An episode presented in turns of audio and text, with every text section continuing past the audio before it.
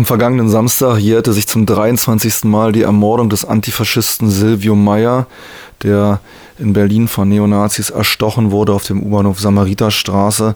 Wir haben in dieser Sendung ja viele der Mahntage und auch der antifaschistischen Demonstrationen begleitet über die letzten Jahre, auch davon berichtet, dass inzwischen eine Straße nach dem Antifaschisten in Friedrichshain benannt ist, die Silvio Meyer Straße.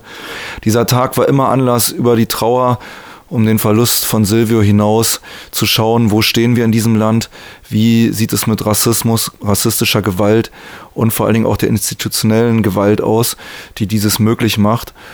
Und ähm, es gab dieses Jahr vielfache Proteste. Es gab zum einen eine Mahnwache, da werden wir gleich zwei kurze Beiträge von hören. Und später auch eine Demonstration in Marzahn-Hellersdorf, zu der erstaunlich viele Menschen, weit über 2000 kamen. Sehr erfreulich. Und ich werde euch im Folgenden hier Beiträge und Impressionen vom vergangenen Samstag, dem 21. November, dem Todestag von Silvio Meyer, hier spielen. Freunde wollten das offene Auftreten von Faschisten nicht unwidersprochen lassen. Hier am U-Bahnhof sprachen sie am Abend des 21. November 19, äh, 1992 eine, junge, eine Gruppe junger Neonazis auf, ein, auf ihre Aufnäher an. Im Zuge der Auseinandersetzung zogen die Neonazis ein Messer und stachen auf Silvio Meyer und seine Freunde ein. Er starb kurze Zeit später im Krankenhaus. Noch heute erfüllt uns der Mord mit Trauer, Betroffenheit und Wut. Freundinnen, Bekannte und Angehörige verloren damals einen engen Freund, Mitstreiter und Vater. Medien und Polizei versuchten lange, die Hintergründe der Tat zu vertuschen und stellten den Mord als eine Auseinandersetzung rivalisierender Jugendbanden dar. Erst durch die kontinuierliche Intervention von Freundinnen und Angehörigen wurde die politische Bedeutung des Mordes in die Öffentlichkeit gerückt. Silvio Meyer engagierte sich in linken, selbstorganisierten Bewegungen der späten 1980er und frühen 90er Jahre. Er war in der linken DDR-Opposition aktiv, hat die Umweltbibliothek mitgegründet, das Element of Crime-Konzert 1987 in der Zionskirche mitorganisiert und er war Teil der Hausbesitzerinnenbewegung in Ostberlin. Bereits beim Element of Crime Konzert war er mit einem Angriff von Neonazis konfrontiert. Angesichts des erstarkenden Rassismus und Neofaschismus im sogenannten wiedervereinten Deutschland stellte er sich Neonazis aktiv entgegen. Sein Engagement kostete ihn am 21. November 1992 sein Leben. Wenige Tage nach der Tat, am 23. November 1992, kam es in der Kleinstadt Mölln zu einem schweren Brandanschlag auf zwei von türkischen Familien bewohnte Wohnhäuser.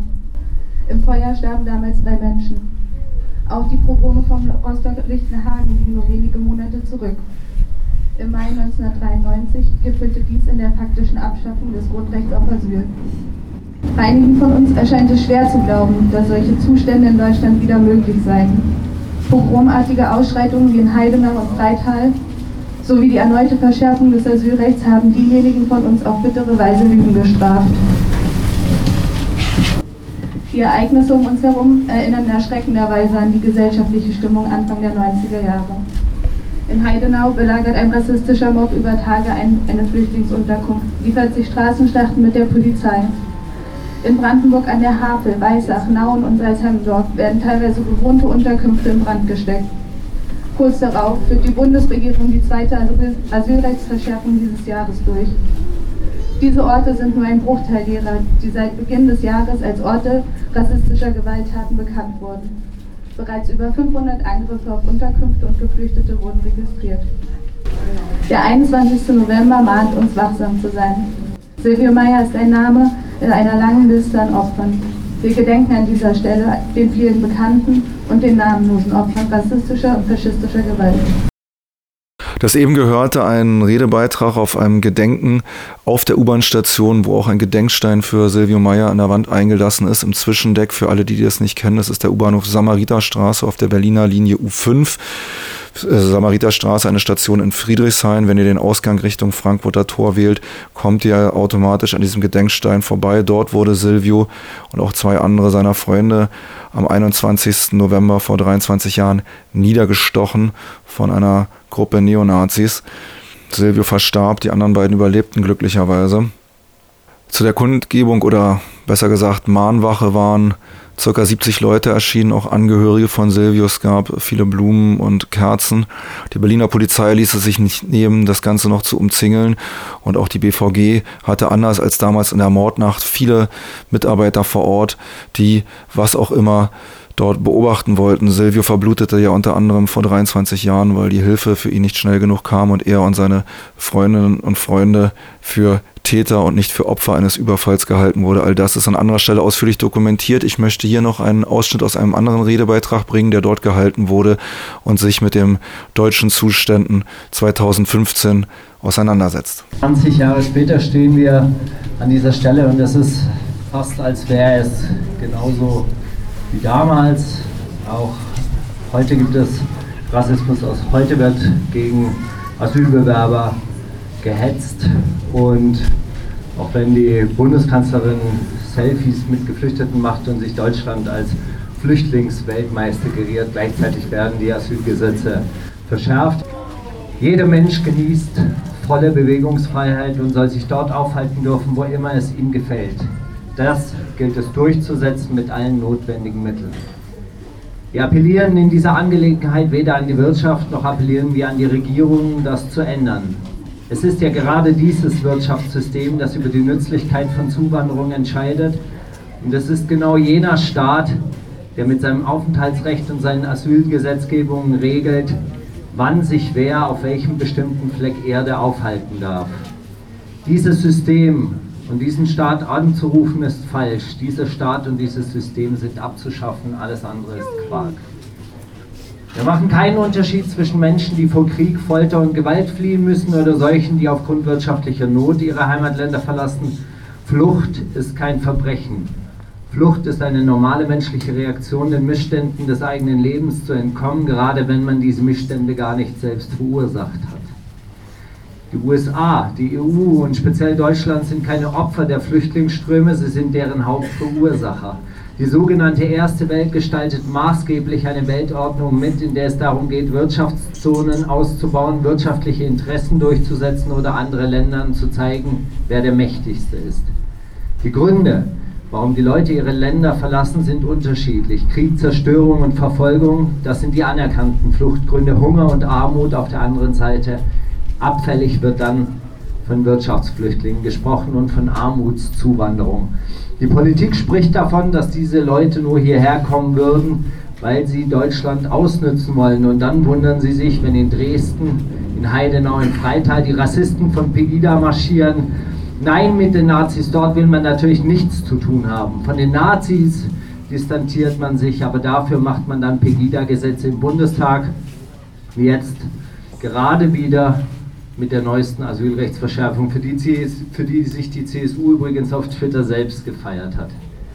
Das sind eins zu eins die Forderungen von Pegida und wer das nicht sehen will, der lügt. Abschiebung und Abschreckung, mehr fällt den Politikerinnen und Politikern auf Dauer sowieso nicht ein. Schon seit Jahren wird die Mauer um Europa immer höher gezogen und speziell Deutschland tut alles dafür, sich gegen die Flüchtlingsströme abzuschotten. Haben die, dabei haben die Fluchtgründe dort und das sogenannte Flüchtlingsproblem hier dieselben Gründe. Warum verlassen die Leute ihre Heimatländer, weil sie dort kein Auskommen finden? Warum werden sie hier zum Problem erklärt? Weil sie auch hier keinen Lebensunterhalt verdienen können. Die Leute werden zum Problem erklärt, weil sie keinen Job finden und sie finden deshalb keinen Job, weil diejenigen, die die Jobs vergeben, darin keinen Profit erkennen können. Es lohnt sich nicht für sie. Sie machen keinen Gewinn damit. Es geht nicht darum, dass die Arbeit gebraucht wird. Es, äh, es geht auch gar nicht darum, ob sie notwendig ist. Nein, die Kapitalisten können damit keinen Gewinn machen und deshalb gibt es keine Arbeit. Deshalb werden diese Leute für unnütz erklärt, für überflüssig. Wahlweise natürlich auch die einheimischen Hartz-IV-Bewohner, die gegeneinander ausgespielt werden. Aus dem, diesem Grund stellen sie Überbevölkerung dar, nicht weil sie zu viele sind, nein, weil sie wirtschaftlich zu viele sind. Wenn es heißt, das Boot ist voll, wenn es heißt, Deutschland habe die Grenzen seiner Aufnahmekapazität erreicht, wenn es heißt, mehr Geflüchtete könne Deutschland nicht mehr ertragen, was heißt das? Das heißt, dass wir keine Arbeitsplätze für diese Leute haben. Arbeitsplätze ist das einzige Gut, was in der EU Mangelware ist. Wir haben genug Nahrungsmittel, um alle zu versorgen. Wir schmeißen jeden Tag Tonnen von Nahrungsmitteln weg. Wir hätten auch genug Wohnraum.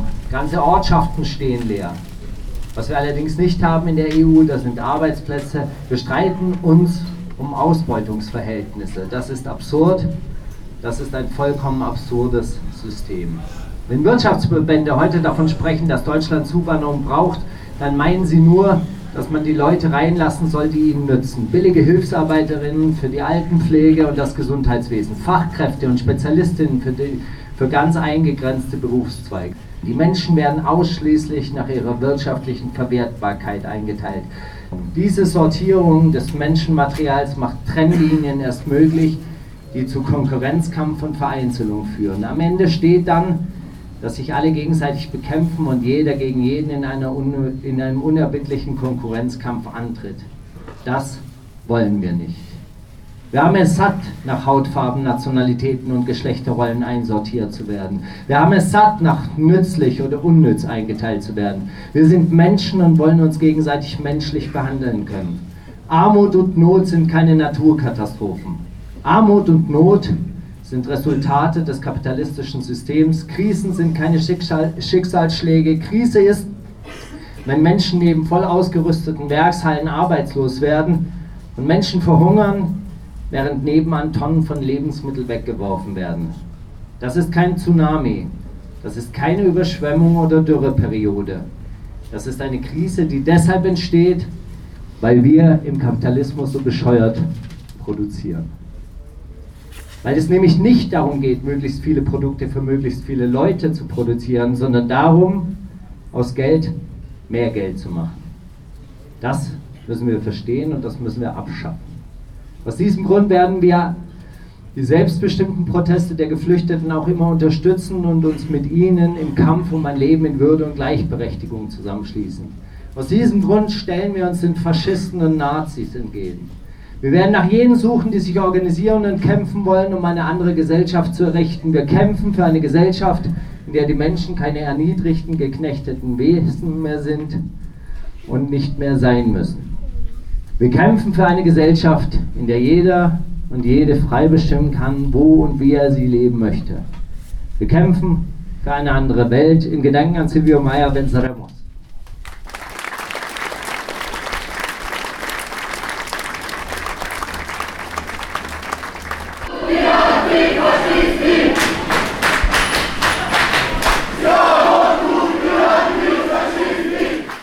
Am Nachmittag startete dann im Berliner Randbezirk Marzahn eine große antifaschistische Demonstration. 2500 Leute circa waren erschienen.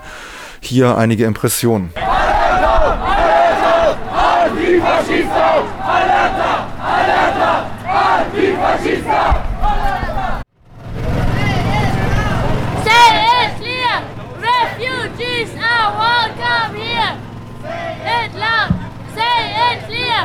Liebe Anwohnerinnen und Anwohner, wir sind heute auch hier, um allen antirassistischen Anwohnerinnen und Anwohnern unsere Unterstützung zuzusagen. Wir gehen hier für euch und mit euch auf die Straße gegen diese scheiß Neonazis, die ihr leider immer noch in der Nachbarschaft habt. Wenn es nach uns geht, bleibt es nicht mehr lange so. Und wir sind heute hier in Gedenken an Silvio Meyer, der vor 23 Jahren von Faschos mitten in Friedrichshain erstochen wurde. Wir gedenken ihm und äh, auch allen anderen Opfern rassistischer Gewalt. Auch ihr hier im Kiez musstet ja leider Opfer rassistischer Gewalt beklagen. Hier wurden Menschen umgebracht. Hier haben Flüchtlingsunterkünfte gebrannt. Es ist großartig, dass es auch hier immer noch Leute gibt, die sich dem entgegenstellen. Und wir wollen euch äh, auffordern, das noch viel offensiver zu tun. Unsere Unterstützung habt ihr. Solidarität,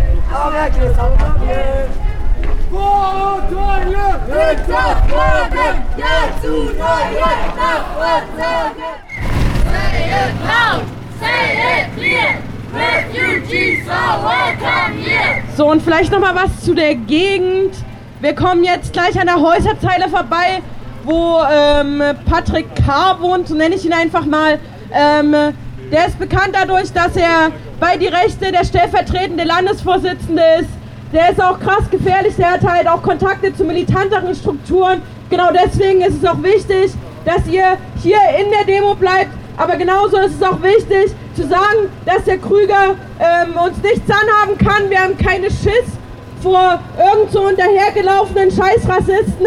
Wir sind heute hier, um zu zeigen, dass wir Leuten wie Patrick K. nicht das Feld überlassen werden. Wir sind da und werden auch immer wieder kommen, um ein gutes Zeichen in Marzahn zu setzen und auch zu zeigen, dass hier die Nazis keinen Fuß mehr auf die Straße bekommen werden.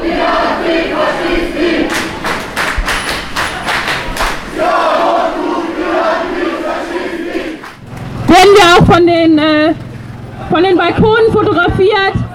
Die Nazis kriegen das schon mit und verwerten es als die Kampfansage, die es ist, dass wir hier mit mehr als zweieinhalbtausend Leuten uns diese Straßen wieder zurücknehmen. Das ist echt tierisch geil. Also nochmal konkret, hier oben links werden gerade Fotos gemacht, also links von eurer Seite. Es wäre gut, wenn ihr da nicht direkt in die Kamera blitzt, und der hier oben, der scheißt sich sicherlich ordentlich in die Hose, dass wir hier mit so vielen Leuten gegen Rassismus demonstrieren. Antifaschista! Alerta! Alerta!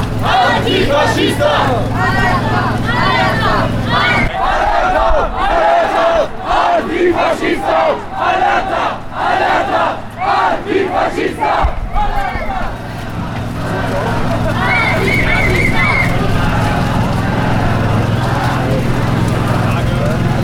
Rassismus ist, das wissen wir alle, nicht nur in der BRD auch ein Problem, auch zum Beispiel in den USA, wo er vor allen Dingen auch zu Masseninhaftierungen von People of Color führt. Dazu wird es eine Infoveranstaltung geben am 6. Dezember in der Lunte um 20 Uhr äh, von Free Mumia Berlin. Da geht es um Masseninhaftierung, es geht aber auch um die Situation von Mumia Abu Jamal, der jetzt schon seit über 30 Jahren inhaftiert ist.